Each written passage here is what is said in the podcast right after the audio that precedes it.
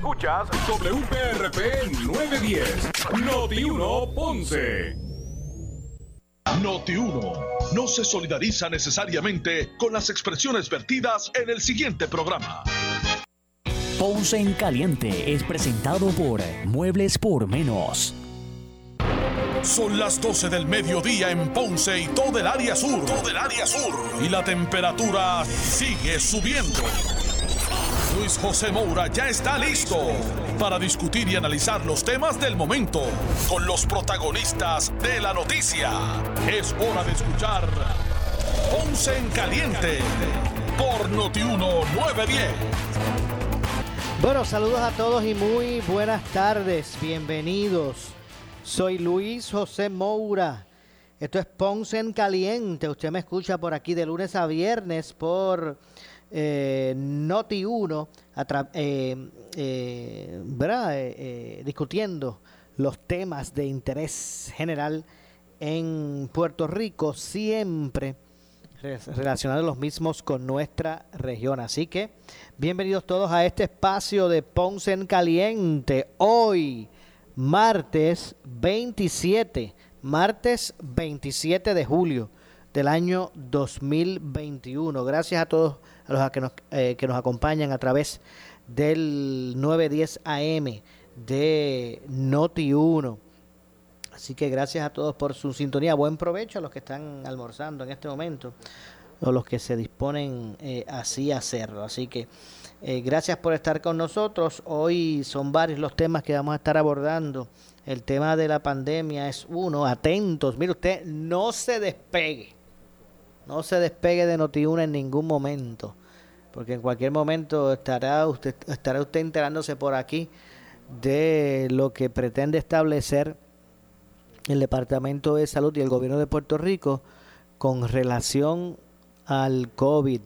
Señores, sigue en aumento el número de contagios y esto pues mantiene en alerta a las autoridades de salud y eh, en cualquier momento se estará haciendo un pronunciamiento al respecto por parte del gobierno de Puerto Rico y su departamento de salud en términos de qué es lo que se va a hacer finalmente eh, con la vacunación, con el protocolo de seguridad que se exigirá a los ciudadanos y cuál va a ser el ruling. ¿Cuál va a ser el ruling próximo en cuanto a la pandemia en Puerto Rico? Así que mire, usted no se despegue de Noti1 para que usted se entere eh, por aquí. De hecho, el gobernador hizo eh, un llamado de los temas que ha abordado eh, en esta semana fue precisamente el de la el de los contagios y para poner en perspectiva a los que estén tal vez ahora mismo pues eh, vislumbrando, ¿verdad? Y analizando qué es lo que está ocurriendo. Y es que en poco más, muy poco más, poco más de 30 días, el porciento de positividad de contagios en Puerto Rico ha aumentado de una forma dramática, de 1.33%, repito, de 1.33% eh, de, de positivismo o de positividad de contagios hace un poquito más de 30 días. Hoy ese, ese por ciento hoy asciende a 6.9, o sea, casi 7 de 1 a 7 en cuatro semanas. Así que de eso es lo que estamos hablando. Eh, por aquí por Noti1 usted escuchó en la mañana a una de las epidemiólogas eh, explicar qué es lo que está pasando con todo esto. Esta mañana lo escuchó por aquí en Normando la mañana, eh, por aquí por Noti1. Y obviamente pues esto mantiene en vilo a las autoridades. Miren, esa convivencia ese aglomeramiento que se está dando de manera híbrida, por decirlo de una, de una forma, ¿verdad? Que ahora está más común utilizar la palabra. Eh, la gente que ya se vacunó, junto con los que no se han vacunado, y los que, lo, y los que tienen más que una de las vacunas, que están en el proceso a media, están interactuando entre sí hay muchos lugares donde pues no se practica el distanciamiento ni la mascarilla. y en un ambiente donde usted no controla, que usted no sabe quién está vacunado, quién no, quién está a mitad y quién no, pues eso se está dando eh, en su gran mayoría en muchachos de entre 20 a 29 años. Y esto ha provocado este alza en los contagios, en contagios que incluso se han reportado poco más de 2.000 positivos de personas que están vacunadas completamente y que han dado positivo al, al COVID-19. Porque esa interacción, por eso es que el gobierno está tan interesado en poder lograr que la gran mayoría de las personas se vacunen porque cuando se están se está compartiendo, interactuando, debo decir, entre personas vacunadas, eso se detiene. La, la, la curva de contagio se detiene, el, el virus no muta. Por eso es que el gobierno está con esa fijación de que hay que todo el mundo vacunarse. Pues eso es lo que está ocurriendo en Puerto Rico y se ha disparado el número de contagios. Hoy el gobernador expresó lo siguiente y cito y leo. Eh, primero señalando que el gobernador dijo que nadie quiere.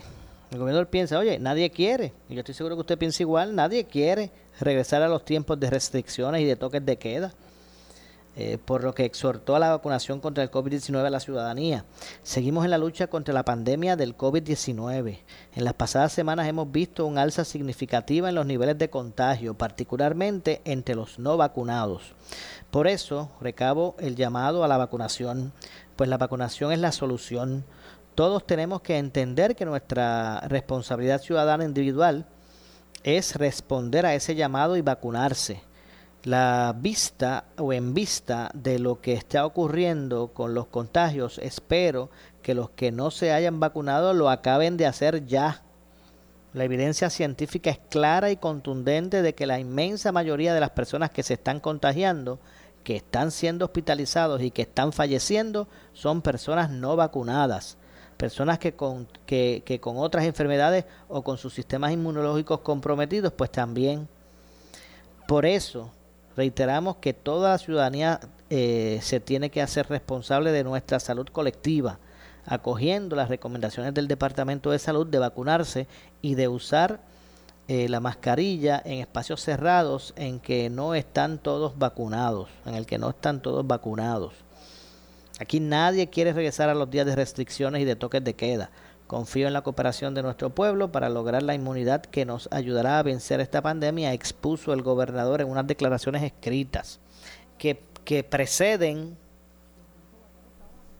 o, debo decir que, que, que vienen luego de que el secretario del Departamento de Salud, doctor Carlos Mellado, que la principal eh, ejecutiva médica, eh, que el epidemiólogo del Estado, vienen estas expresiones después de que estos otros ya estaban haciendo hace tiempo el llamado a vacunarse. Hoy salió el, el gobernador como última, bueno, hoy, ayer, ayer, ayer salió el gobernador como, como ese último punch por lo que no cabe duda que hoy lo que debemos esperar es algún tipo de medida de restricción,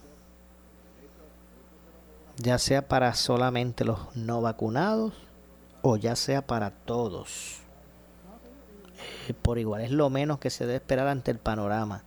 Aquí se había dicho que iban a empezar a tomar medidas restrictivas si del 1% que estábamos subía al 5%. Eso lo había dicho el secretario del Departamento de Salud, que si el nivel de positividad de contagio subía al 5, se iban a tomar medidas de restricción. Estamos en 7, trepados en 7. Así que que a nadie le extrañe lo que pueda venir por ahí. Tampoco nos ya, hemos engaño. Hay mucha gente que puede decir, bueno, pues si hay 2.000 personas que ya se han contagiado que tenían la vacuna, pues ¿para qué hay que ponerse la vacuna? No. Hay una diferencia bien grande de los que están vacunados y los que no. Los que están vacunados y han dado positivo, su, la condición o los síntomas que han sentido han sido muy leves, que nunca los ha llevado al hospital, ni al ventilador, ni a la muerte, mucho menos. Es más, mucha gente ni se enteró que pasó por eso. Porque los síntomas fueron tan leves que no se enteraron. Esa es la diferencia del que tiene la vacuna. El que no la tiene, en su gran mayoría, bueno, no en su gran mayoría, pero se expone a que los síntomas lo lleven a la, a la hospitalización y posiblemente al ventilador y posiblemente a la muerte. Esa es la gran diferencia. Además que corta esa cadena de contagio, el que, el que tiene la vacuna, ¿verdad? Me refiero. Así que eso fue lo que señaló el gobernador. En cualquier momento pues se hará una expresión por parte del Departamento de, de Salud a nombre del, del pueblo del gobierno de Puerto Rico. Así que eh, atentos eh, a esta información a través de Noti1. Eh, hay otros aspectos por aquí que también pues quería reseñar porque no dejan de o, no terminan las controversias dentro del departamento. Ahora el asunto de estadísticas, estadístico, ha traído también controversia dentro del departamento. Mire, sin estadísticas no hay guía. No es lo único. No es que sea lo único.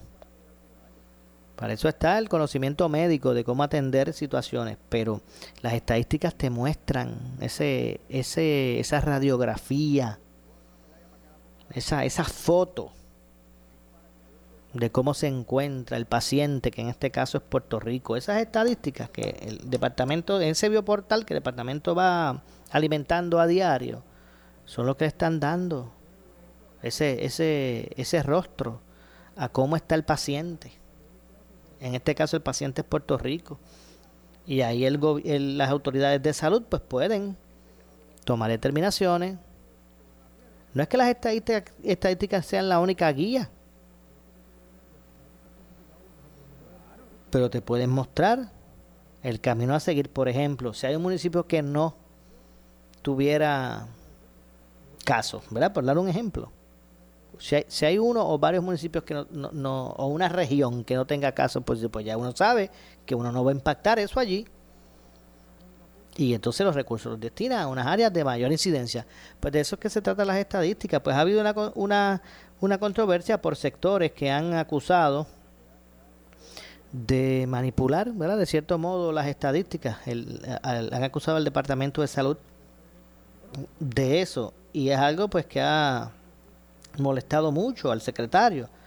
De hecho, arremetió contra los que él cataloga como los eh, eh, eh, profetas del pánico con relación al COVID-19, estableciendo el doctor Medallado que los datos no hacen estrategia, y obviamente no hacen estrategia, pero es el diagnóstico. O él como médico no hace un diagnóstico de un paciente antes de recetarlo. Pues rastreo las estadísticas. Es el diagnóstico para usted saber que usted va a recetar. Pues el secretario del Departamento de Salud, Carlos Mellado, el doctor Carlos Mellado, arremetió contra los que, los, a los que él denomina como eh, eh, mentirosos e incoherentes, que a su juicio desinforman con la pandemia del COVID-19. Eh, y cito, expresiones del secretario. Eh, a juicio del secretario es inaceptable que personas que conocen los datos insten eh, o instan a lo absurdo con tal de desinformar, crear pánico, controversias y desasosiego en un, en un pueblo que está cansado y fatigado por una pandemia que no ha concluido, aludir a que el Departamento de Salud oculta información, más allá de faltar a la verdad, es totalmente incoherente El Departamento de Salud se ha mantenido desde el primer día informando a la ciudadanía con informes diarios y múltiples informes semanales con el propósito de orientar, prevenir, controlar y salvar vidas durante esta eh, jornada titánica que hemos atravesado y que seguiremos trabajando. Hoy, ante las alegaciones de ocultar información, hago alusión al dashboard del Departamento de Salud que contiene la información histórica desde el principio de la pandemia, además de nuestras repetidas conferencias de prensa y entrevistas. A esta información tiene acceso la coalición científica y también la compartimos con las entidades que nos ayudan en esta misión. Como hemos establecido, el COVID-19 ha evolucionado y nosotros hemos ido avanzando en la vacunación. El 75% de la población apta para vacunarse tiene, eh, al menos una dosis, por lo que estamos en una posición muy diferente a la que estuvimos hace un año eh, inclusive hace cuatro meses atrás. Afortunadamente hoy estamos mejor que mejor ante este virus que eh, con una protección eh, humana que nos la da todos los que se han vacunado. refiriéndose verdad que a la importancia de esta de esta inmunidad verdad de, de comunitario de rebaño como le llaman los datos estadísticos son importantes en el desarrollo de las estrategias eh, de salud pública, pero los datos por sí solos no son la estrategia, eso es obvio, eh, como quieren hacer ver algunos.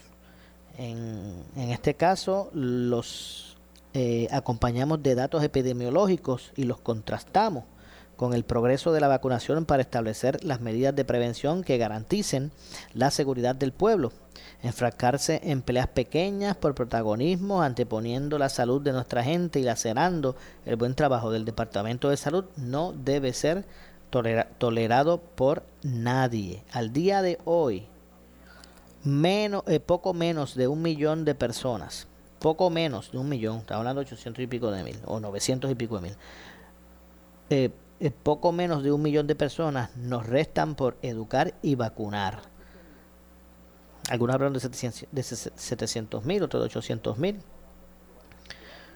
Pues no fue totalmente directo en este sentido, en estas declaraciones del secretario, pero dijo que poco, poco, menos de un millón de personas nos restan por educar y vacunar para que entiendan que la vacuna les puede salvar la, vida.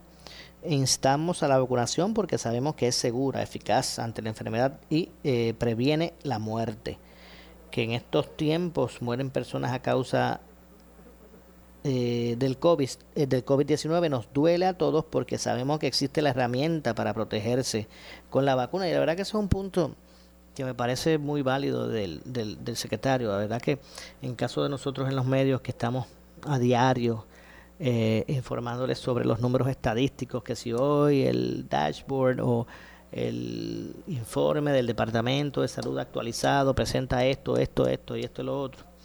Siempre la verdad que es un poco triste conocer ese renglón de los fallecimientos, de las muertes, cuando uno dice, bueno, murieron 3, 4, 5, 9, 10 personas. Y, y, y wow, entonces, y teniendo en cuenta que ya la vacuna está a la, está a la disposición de, de todas las personas, bueno, de 12 años para arriba, ¿verdad? Eh, pensar de que ya está liberado ese producto, que está accesible para todos y que todavía no, todavía no se haya logrado el que todos estén vacunados y que todavía siga muriendo gente. No cabe duda que es algo que, que pone a uno a reflexionar. No, es, no está cómodo uno con eso. El tiempo no pasa en vano y muchos hemos aprendido durante esta difícil jornada. También hemos perdido mucho y no, está, y no estamos dispuestos a seguir perdiendo. Eh, con esto en mente hemos establecido las prioridades para evitar que nuestros niños eh, sigan perdiendo su educación y que nuestra gente siga perdiendo su salud. No hay espacio para peleas chiquitas de aquellos que insisten en crear un pánico y abordar a la ansiedad del pueblo o abonar a la ansiedad del pueblo. Los datos están ahí, la información jamás será vetada mi compromiso con hacer lo correcto y garantizar la transparencia no claudica. En cambio, los invito a que se unan y que utilicen eh, los datos y la situación para aportar a la solución en lugar de, de, obstaculizar el trabajo de tantas personas, dijo el secretario. De una forma contundente, airado estaba por esta situación el secretario, el doctor Carlos Mellado. Así que de esta forma, y me parece un poquito ah, peligroso, la verdad que la política eh, permea en todas las esferas en Puerto Rico y sería sería decepcionante que en lugar de que estos científicos del Departamento de Salud, de que ese secretario, de que el gobierno, de que el consejo de los, de los científicos, de los médicos, eh, y que todas estas personas que están dándole vida a ese engranaje de atención a la pandemia en Puerto Rico se vean desenfocados o de cierto modo se perjudique ese trabajo importante por porque por ahí hay dos o tres que quieren también jugar a la política en esto. Parece increíble. Eh, y me parece que ese es el espíritu que traen estas palabras el secretario. Así que una cosa es diferir, una cosa es eh, segundas opiniones, otra cosa es la crítica constructiva. Una cosa es el establecer este juego político en busca de ganar alguna indulgencia, ¿verdad? como dicen, con escapulario ajeno, o por lo menos en tiempos de crisis. Y ahora que menciono tiempos de crisis, siempre he dicho que de la crisis uno pasa las oportunidades. Vamos a aprovechar todo esto precisamente para que se plantee como una oportunidad de desarrollarse y dar otro paso como sociedad.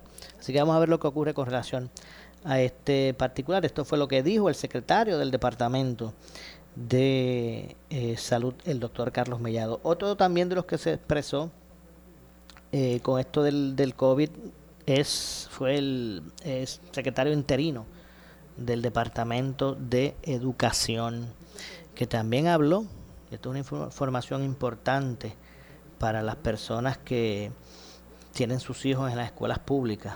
De hecho, ya se autorizó a Pfizer y a Moderna a comenzar a evaluar en, papel, en investigación, no para desarrollar, sino que ya se, se aprobó para que ellos comiencen a evaluar eh, eh, los efectos que pudiera tener en niños de 5 a 11 años la vacuna.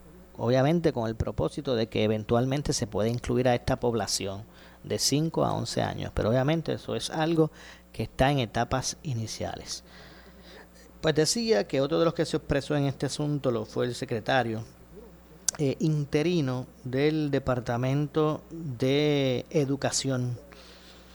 Eh, así que si mire, si, si usted tiene hijos en el departamento de eh, ¿verdad? tomando eh, clases en, en, los salones de nuestras escuelas públicas en Puerto Rico, es importante que usted conozca cuál será el ruling, qué es lo que va a ocurrir eh, para recibir a los estudiantes. Así que, en ese sentido, eh, vamos a pasar a escuchar parte de lo que dijo sobre este tema. El, vamos a escuchar parte de lo que dijo sobre este tema, precisamente el secretario del Departamento de Educación de cara ahora en agosto al inicio del próximo curso curso escolar. Vamos a ver si podemos pasar a escuchar lo que dijo el secretario. El resultado de este ejercicio es que 231.991 estudiantes recibirán educación presencial los cinco días. Esto ha sido un ejercicio intenso y sabemos, y le aseguro al país que va a seguir mejorando. Van a ser más los estudiantes que en la medida en que vayamos atendiendo el tema de infraestructura, van a contar con una mayor cantidad de días presenciales. Esto representa un 88% de nuestros estudiantes en 744 escuelas. Implica que las regiones de Arecibo, Bayamón y Caguas el 85% de su matrícula o más le echamos más leña al fuego en Ponce en Caliente por Notiuno 910.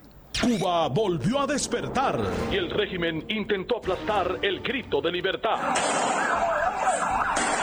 Mira la patrulla, mira, se le montaron arriba la patrulla.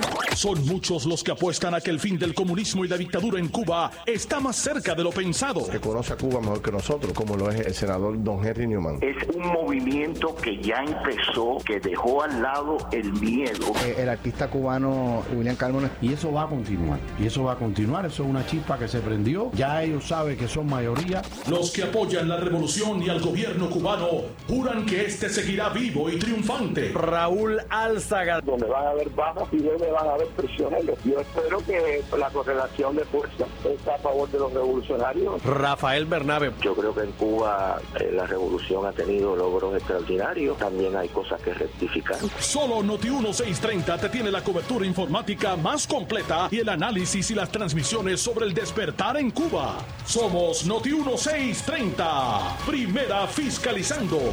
Una estación de Uno Radio Group en alianza con iHeartMedia. Mírela, písela, tóquela. Para saber que no es natural, tiene que morderla. Artifigrama de grama mía. Si llama a un instalador, exíjale Artifigrama de grama mía. Usted no solamente merece el mejor servicio, usted se merece el mejor producto. Artifigrama de grama mía. Cualidades en nuestra grama que otras no poseen. Grama mía. Sirviendo a Puerto Rico por más de 45 años. 787-843-6246. 843-6246.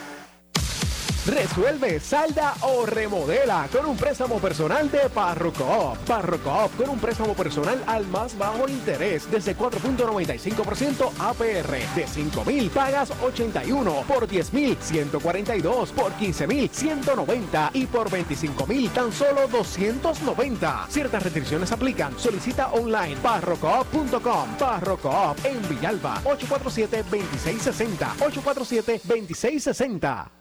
La nueva sala de emergencias y CDT de Primary Medical Center les anuncia que estará obsequiando 20% de descuento de la Gran Vía a las personas que lleguen a vacunarse del 7 de julio al 31 de agosto 2021 a la clínica de vacunación contra el COVID-19 en Plaza del Caribe en el segundo nivel al lado del JCPenney en el horario de 10 a.m. a 7 p.m. Sin cita previa, contamos con las vacunas Pfizer y Moderna para la población de 12 años en adelante. Para más información te puedes comunicar al 787-492-3199 o al 787-492-3197. Vacúnate ya. ¿Qué buscas? Muebles en seres o matrices. Muebles por menos lo tiene. Sin necesidad de crédito y con pagos mensuales bajísimos. Una gran cantidad de mercancía lista para entrega inmediata. Gabinetes en PVC, alacenas y barras para que tu cocina se vea nítida. Además, salas, cuartos y comedores. A precios que le gustan a tu bolsillo. Échale un vistazo a lo nuevo. En Muebles por menos. Salinas Villalba y Ponce. Carretera 14 frente al cementerio. Visita su página de internet. Por su calidad de servicio. Por su conveniente horario. Así es el Laboratorio Clínico Profesional Emanuel, siempre brindándote un servicio de excelencia, con tecnología precisa y avanzada para un resultado confiable. Un laboratorio completo. Y los resultados los recibo rápido y hasta por email. Con servicio a industrias y también a domicilio. Haz de Laboratorio Clínico Profesional Emanuel tu laboratorio de confianza. Ese es el mío. Y el mío también. En Juana Díaz, llámenos al 260-5504 o al 580-0080. Si tienes 40 años o más, la prevención es lo más importante para evitar el cáncer de colon, esófago o estómago. En Advanced Endoscopy Center, el único centro de endoscopía ambulatoria acreditado en Puerto Rico, en Ponce Bypass, el doctor Álvaro Raymondé, gastroenterólogo por Certify, cuentan con los equipos más avanzados, incluyendo ultrasonido endoscópico para la detección temprana de lesiones que pueden desarrollarse en cáncer de colon, esófago, estómago y también cáncer de páncreas.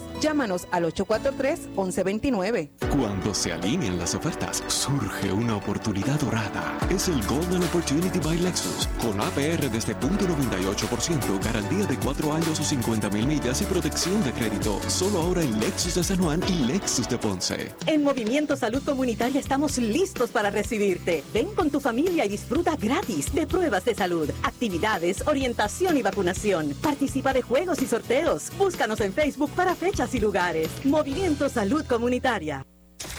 Somos Noti 1630. Noti 1630. Primera fiscalizando. Noti 1630 presenta un resumen de las noticias que están impactando a Puerto Rico ahora. Buenas tardes, señores. Soy Luis Dalmau Domínguez y ustedes escuchan Noti 1630, primera fiscalizando, última hora 1233. El representante del Partido Popular Democrático, Luis Raúl Torres, no dio razones en entrevista por Noti 1 para no haber sido atendida por la colectividad la resolución presentada hace tres años por José Coni Varela acerca del Estado Libre Asociado Desarrollado. Sin embargo, se aprestan a atender la que sometió el presidente del Senado, José Luis Dalmao. Interviene Jerry Rodríguez. Antes de esta, ¿cuál fue la última Asamblea Antes- General?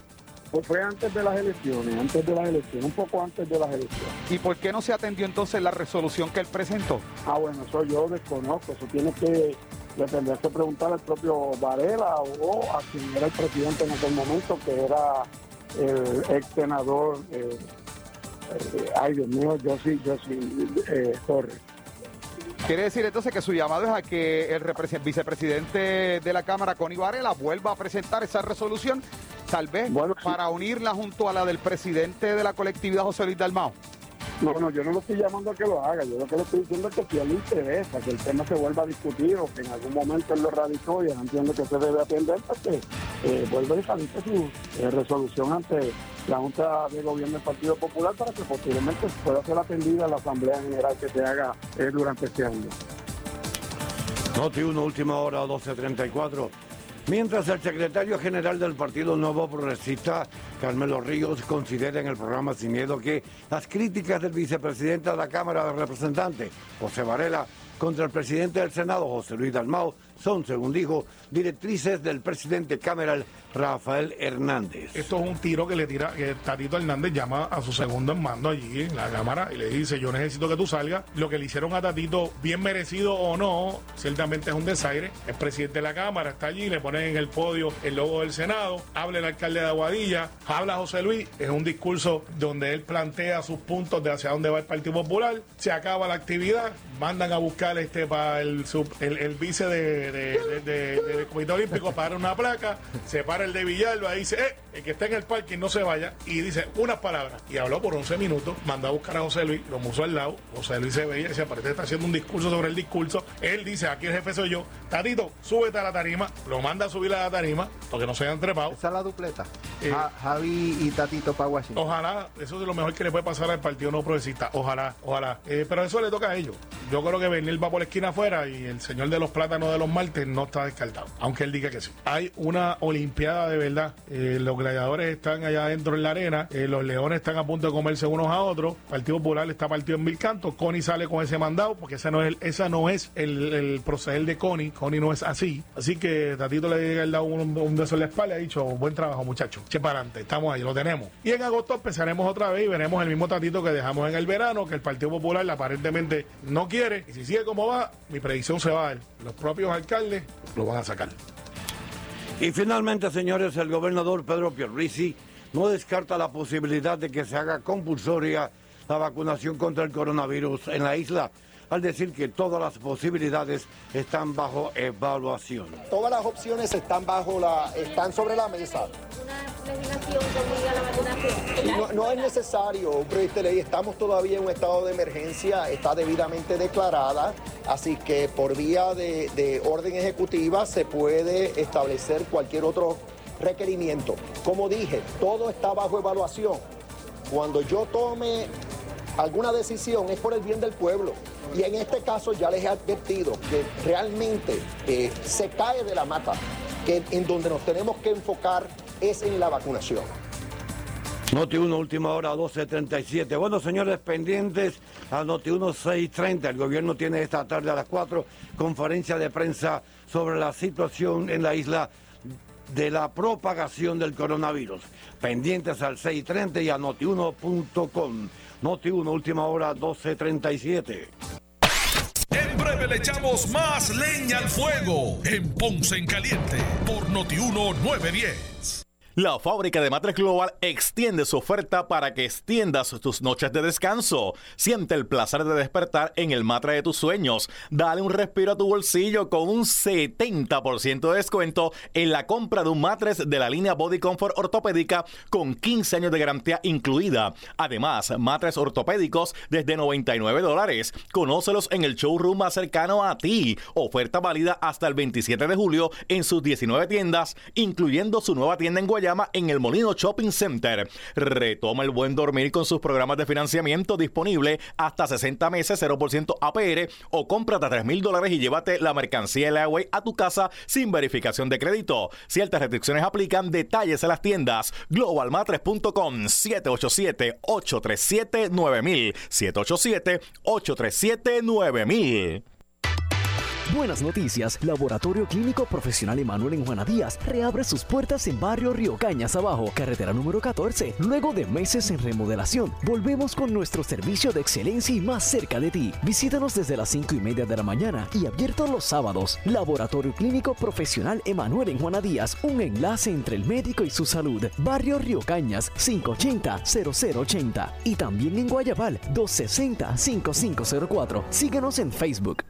¿Qué buscas? Muebles en seres o matrices. Muebles por menos lo tiene. Sin necesidad de crédito y con pagos mensuales bajísimos. Una gran cantidad de mercancía lista para entrega inmediata. Gabinetes en PVC, alacenas y barras para que tu cocina se vea nítida. Además, salas, cuartos y comedores. A precios que le gustan a tu bolsillo. Échale un vistazo a lo nuevo. En Muebles por menos. Salinas Villalba y Ponce. Carretera 14 frente al cementerio. Visita su página de internet. El área sur está que quema. Continuamos con Luis José Moura y Ponce en Caliente por el 910 de tu radio. Bueno, estamos de regreso. Soy Luis José Moura. Esto es Ponce en Caliente. Usted me escucha por aquí por Noti1 de lunes a viernes de 12 a 1 de la tarde, de 12 del mediodía a 1 de la tarde, analizando los temas de interés general en Puerto Rico. Y miren, a las 4 de la tarde, el gobierno estará ofreciendo una conferencia de prensa para expresarse sobre el tema de los contagios, el, incremento en casos positivos a pruebas eh, de COVID-19. Así que eso será a las 4 de la tarde, pendientes por aquí por Noti1, aquí a Noti1, para que usted pues se entere de qué es lo que va a ocurrir, cómo el gobierno va a atender esta situación. Así que hoy a las 4 de la tarde estará ofreciendo conferencia de prensa el gobierno de Puerto Rico con relación a este asunto. Bueno, estábamos, vamos a nuevamente retomar eh, lo que es el ruling que ha establecido. Vamos a ver, hoy puede cambiar todo. Ya escuchamos lo que dijo el, el, secretario de, de Educación, eh, ya escuchamos lo que dijo el gobernador de Puerto Rico. Eh, vamos ya mismito a escuchar el ruling, el último ruling que estableció ahora para el inicio de las clases el, el secretario del Departamento de Educación, pero vamos, pero, pero todas estas cosas pueden cambiar a partir de lo que se diga en el día de hoy a las 4 de la tarde por parte del del por parte del de el gobierno. De hecho, el gobernador no descartó eh, hacer compulsoria la, la, vacunación. Pero qué variante puede haber o, o, de, o qué forma, de qué forma se pudiese básicamente establecer eso sin que sea violatorio, ¿verdad? De algún tipo de derecho.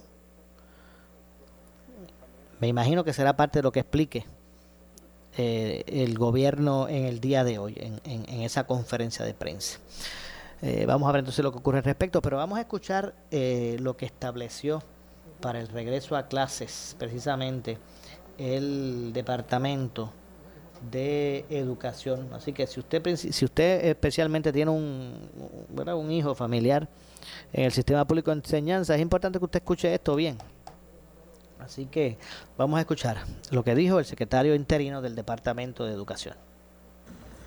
El resultado de este ejercicio es que 231.991 estudiantes recibirán educación presencial los cinco días.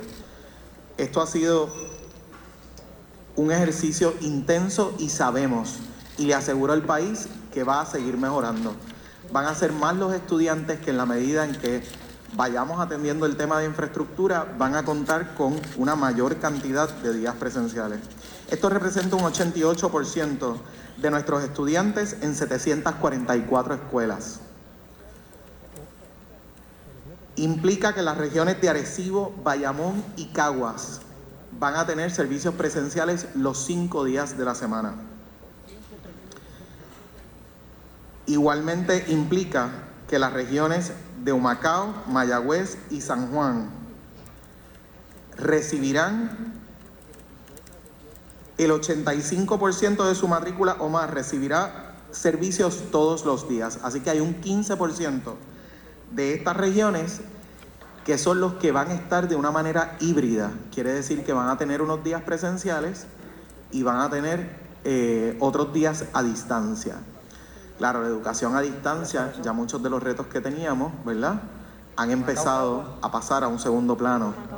Eh, ya conocemos lo que es, obviamente no nos enfrentamos a lo desconocido, seguimos teniendo retos, por eso es que queremos seguir aumentando, ¿verdad? El que esos días sean los cinco días, que es nuestro compromiso. Próximo.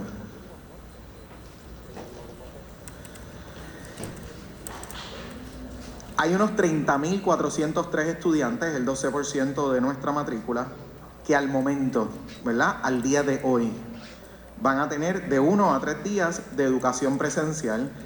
Estos 30.000 estudiantes provienen de 113 escuelas, planteles que no están aptos y van a tener que acudir, ¿verdad? A planteles cercanos.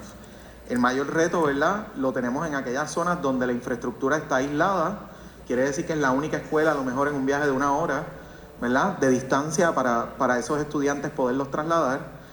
O eh, escuelas que realmente tenemos mucha población y necesitamos dividir los días y la maximización, ¿verdad? Del uso de la infraestructura que tenemos, que tenemos ahí. Esta gráfica que se está ¿verdad? reflejando en pantalla muestra las 858 escuelas y cómo se divide. Se lograron identificar unos 702 planteles aptos o parcialmente aptos. Quiere decir que de estos 702 planteles, de alguna forma, los ingenieros estructurales nos certificaron poder utilizar estos planteles de manera segura. Hay unas 614 escuelas que van a operar con normalidad en su plantel escolar. Quiere decir que no van a recibir y no se les va a trastocar lo que es su horario y el uso del plantel escolar. Hay unas 88 escuelas que van a estar entrando en la modalidad de interlocking con otras escuelas. Quiere decir que van a estar recibiendo otras comunidades escolares. Hay unas 156 escuelas que están en construcción, que están en procesos de construcción. De estas 156 escuelas, 129 están reubicadas en planteles hábiles en estas 88 escuelas que les hablé al principio. Así que hay unas 88 escuelas que van a estar recibiendo 129 comunidades escolares adicionales. Hay 12 que están siendo reubicadas en 9 escuelas en desuso. Son 9 escuelas en desuso que van a estar listas para recibir a estas comunidades escolares. Hay otras que están evaluándose y se les están asignando fondos para igualmente entrar y estabilizar mucho más nuestro sistema educativo. Tenemos 14 escuelas reubicadas en facilidades en alquiler. Facilidades en, alquiler, algunos de ustedes pudieron visitar durante el pasado año lo que es el complejo ferial. Igualmente tenemos lo que son facilidades de universidades, institutos y colegios que van a estar siendo utilizadas para albergar escuelas superiores, sobre todo en la escuela sur. En esta gráfica van a poder...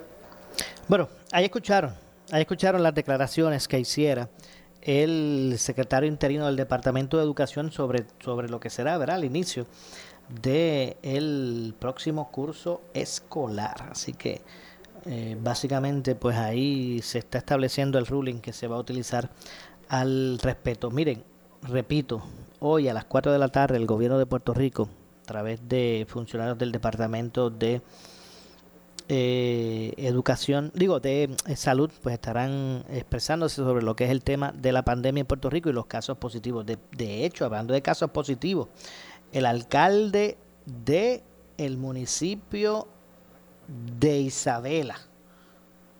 El alcalde de Isabela, Miguel Méndez Pérez, eh, dio a conocer en el día de hoy que como parte de un tratamiento contra un padecimiento de bronquitis, se realizaron varias pruebas resultando positivo al COVID-19. El alcalde confirmó que completó su vacunación contra el COVID en febrero pasado, ambas dosis de Pfizer. Para mí es de suma importancia eh, que mi pueblo conozca todo lo relacionado a nuestras labores, la manera que confirmo eh, que estoy recibiendo el tratamiento adecuado en una institución hospitalaria del área oeste. Me siento bien dentro de la situación y como siempre, confiada en Dios y en el equipo médico que me asiste, dijo el alcalde en una comunicación escrita. Ante la situación, el equipo de rastreo municipal de Isabela activó los protocolos y al momento no se han registrado casos positivos a COVID en el entorno familiar y laboral del alcalde. A nivel administrativo, mi ayudante ejecutiva estará realizando las labores necesarias de manera que todos los trabajos municipales se, se cumplan eh, tal como planificado, añadió el alcalde. Agradezco a todas las personas eh, que están que han estado cooperando, como siempre, los mantendré informados. Así que miren, el alcalde de Isabela confirma que es positivo a COVID-19. Él expresó que como parte de un proceso y unas pruebas que se hizo por un padecimiento de bronquitis que estaba presentando. Ahí es que se dan cuenta cuando se, le hacen las pruebas que es positivo al COVID-19. Y es una persona que en febrero pasado, imagínate, pasó febrero, marzo, abril, mayo, junio, ya estamos en julio, terminando julio, más de cinco meses. Habían pasado de que tenía la vacunación completa, ambas dosis de Pfizer, y ha dado el, el positivo. Esto es la información que se que ha trascendido con relación al alcalde de, de Isabela. Pero vamos a hacer una, una, breve pausa, nos resta una pausa adicional, regresamos con el segmento final. Soy Luis José Moura. Este es tu con, este es eh, esto es Ponce en Caliente. Hacemos una pausa, regresamos con más.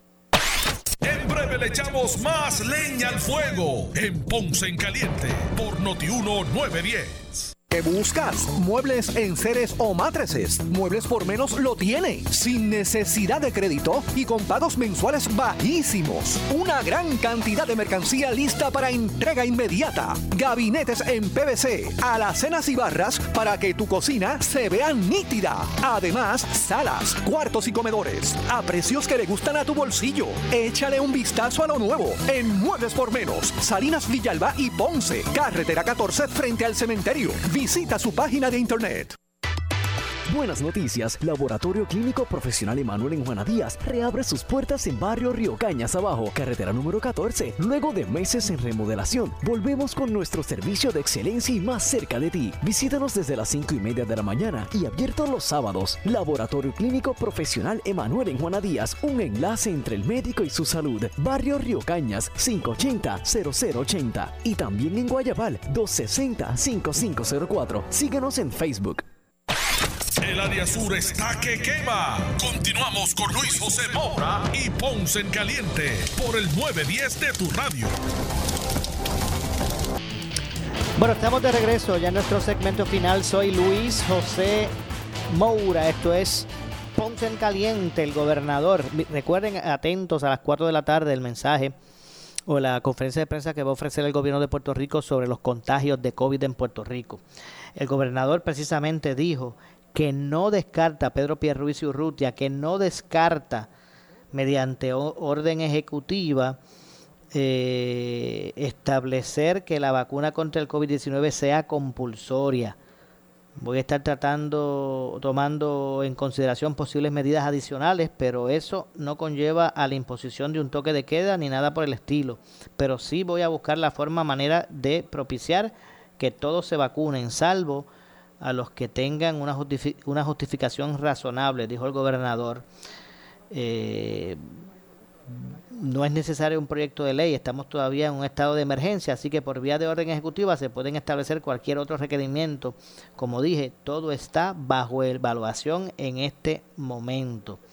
Vamos a escuchar precisamente lo que dijo Pedro Pierluisi sobre este asunto. Eh, hoy pues a las 4 también se estará expresando el gobierno de Puerto Rico al respecto. Así que vamos a escuchar al gobernador. Ya que la solución eh, contra esta pandemia es la vacunación. ¿Descarta volver al uso de la mascarilla? Nadie quiere en Puerto Rico eh, regresar a los días de toque de queda o de mayores restricciones. La mascarilla, el secretario de Salud ha indicado que se debe utilizar en espacios cerrados, que la única excepción es cuando eh, eh, uno está seguro que todas las personas en el espacio cerrado están vacunadas. Así que esa directriz ya está dada y la deben acatar. En espacios exteriores, que, que el secretario mismo ha dicho que el que está vacunado puede optar por no utilizarla, pero de todas maneras los que no están vacunados la deben utilizar todo el tiempo porque están, están exponiendo su salud y de igual manera la de los demás. Hay que recordar también que la inmensa mayoría ya de las hospitalizaciones y fallecimientos son precisamente de personas que no están vacunadas. Cuando una persona vacunada eh, se contagia, los síntomas son menores a menos que tenga unas condiciones preexistentes eh, eh, que causen entonces que, pueda estar su, vida en peligro o hasta fallecer. Así que nuevamente, no el pueblo, que el pueblo no se desenfoque. yo voy a estar tomando en consideración posibles medidas adicionales eh, pero eso no conlleva otra vez la imposición de un toque de queda ni nada por el estilo. Pero sí, voy a buscar la forma y manera de propiciar que todos se vacunen, salvo los que tengan una justificación. Por eso todas las opciones están bajo la, están sobre la mesa legislación que obliga a la vacunación. no, es necesario un proyecto de ley, estamos todavía en un estado de emergencia, está debidamente declarada, así que por vía de, orden ejecutiva se puede establecer cualquier otro requerimiento. Como dije, todo está bajo evaluación. Cuando yo tome alguna decisión es por el bien del pueblo. Y en este caso ya les he advertido que realmente eh, se cae de la mata, que en donde nos tenemos que enfocar es en la vacunación. Pero a las escuelas, gobernador. No lo estoy contemplando en este momento dado. Como les dije, estoy enfocado en buscar la manera de que se acaben de vacunar lo que, lo que, los que no lo hayan hecho, eh, si es que no tienen una causa justificada para no hacerlo. Bueno, ahí escucharon las recientes, esas son de hoy, las recientes declaraciones del gobernador eh, Pedro Pierluisi sobre el tema de la vacunación y que nos da una guía, sus expresiones de qué pudiese estar anunciando el gobierno hoy a las 4 de la tarde.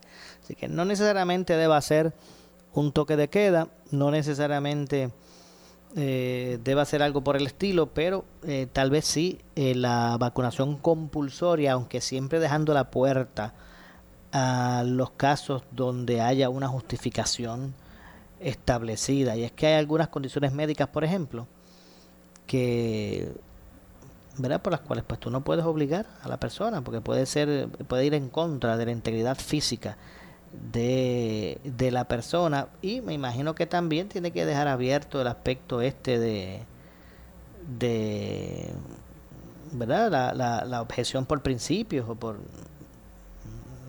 por ese tipo de asuntos religiosos, no sé.